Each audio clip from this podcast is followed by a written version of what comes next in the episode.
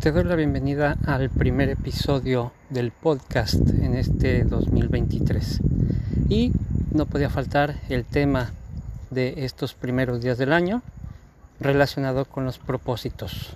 Así que te invito a escucharlo, te invito a razonarlo y seguimos en sintonía.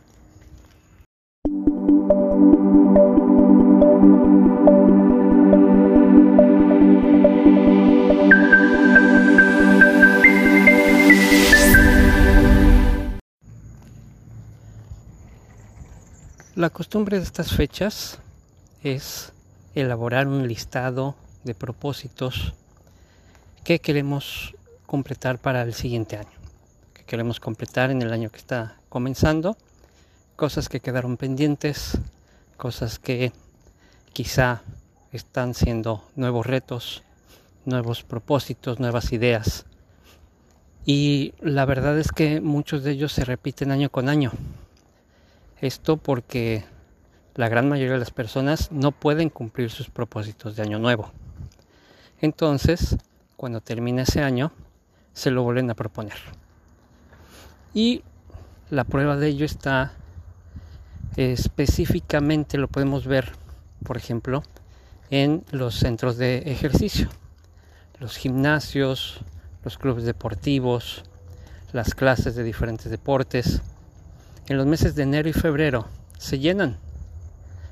Incluso también las escuelas de idiomas, que es un área en la que tengo experiencia, y son los primeros meses del año donde se tiene una muy buena afluencia. Pero conforme va pasando el tiempo, la gente deja de ir, deja de practicar el deporte, deja de estudiar el idioma, deja de hacer dieta, dejan de hacer ejercicio, eh, dejan de cuidar sus finanzas y entonces eh, vuelven a sus hábitos anteriores. A menos que durante esos tres meses realmente se hayan comprometido y hayan logrado superar ese tiempo, ya se convierte en un nuevo hábito y es probable que lo continúen.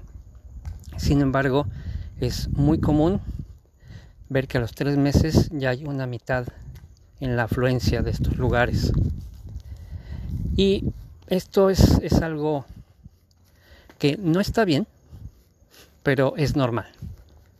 Sucede en primer lugar porque tendemos a crear metas o propósitos que consideramos que podemos lograr en un año o menos y que realmente requieren más tiempo.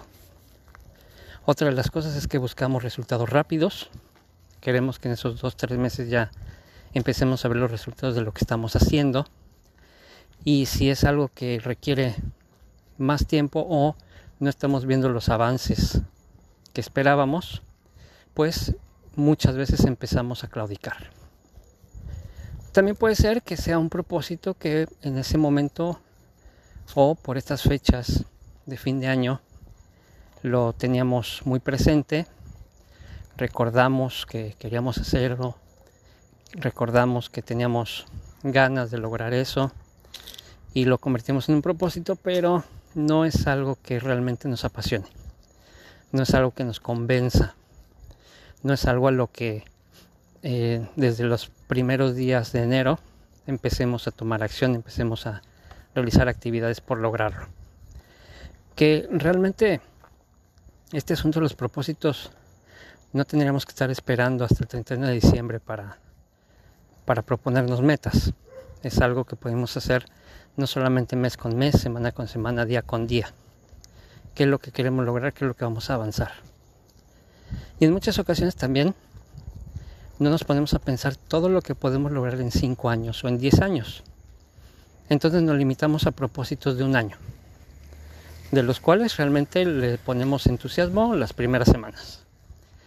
Y todo esto viene a reflejar eh, lo que yo llamo el triángulo del éxito.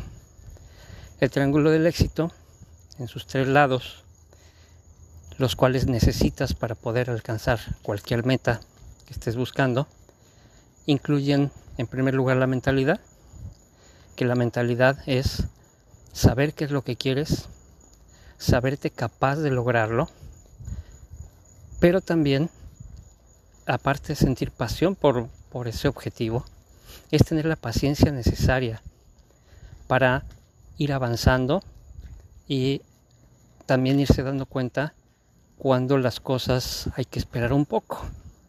No va a ser tan rápido, toman su tiempo. Entonces es la parte de la mentalidad, que es el primer lado del triángulo.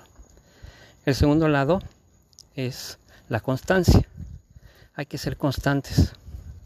Hay que estar todos los días avanzando, aunque sean pequeños pasos, aunque sean pequeñas acciones, aunque sea una sola acción o a lo mejor una acción en dos o tres días, pero que vayan encaminadas hacia ese objetivo.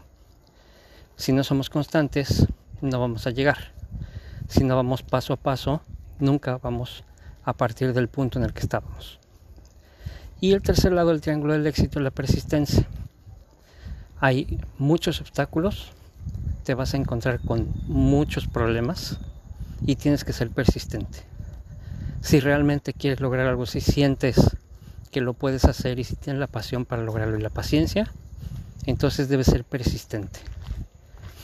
Si mm, ya no tuviste el tiempo necesario, ya no tienes el dinero necesario, eh, cualquier otra cosa que, pueda suceder en el camino, tienes que encontrar la forma de persistir y de seguir adelante. A lo mejor cambiando los medios, a lo mejor cambiando los métodos, a lo mejor cambiando el lugar, no sé pero tienes que persistir.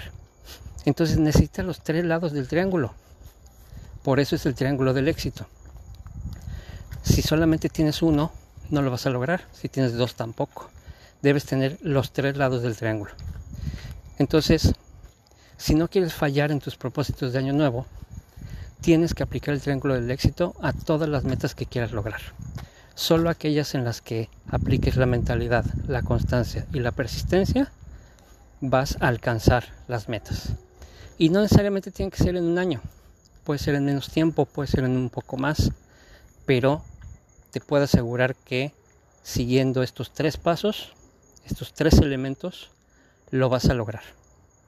Así que muy feliz año, espero que este 2023 sea el mejor que has tenido en toda tu vida, mejor que cualquier otro y que logres todas las metas que te propongas.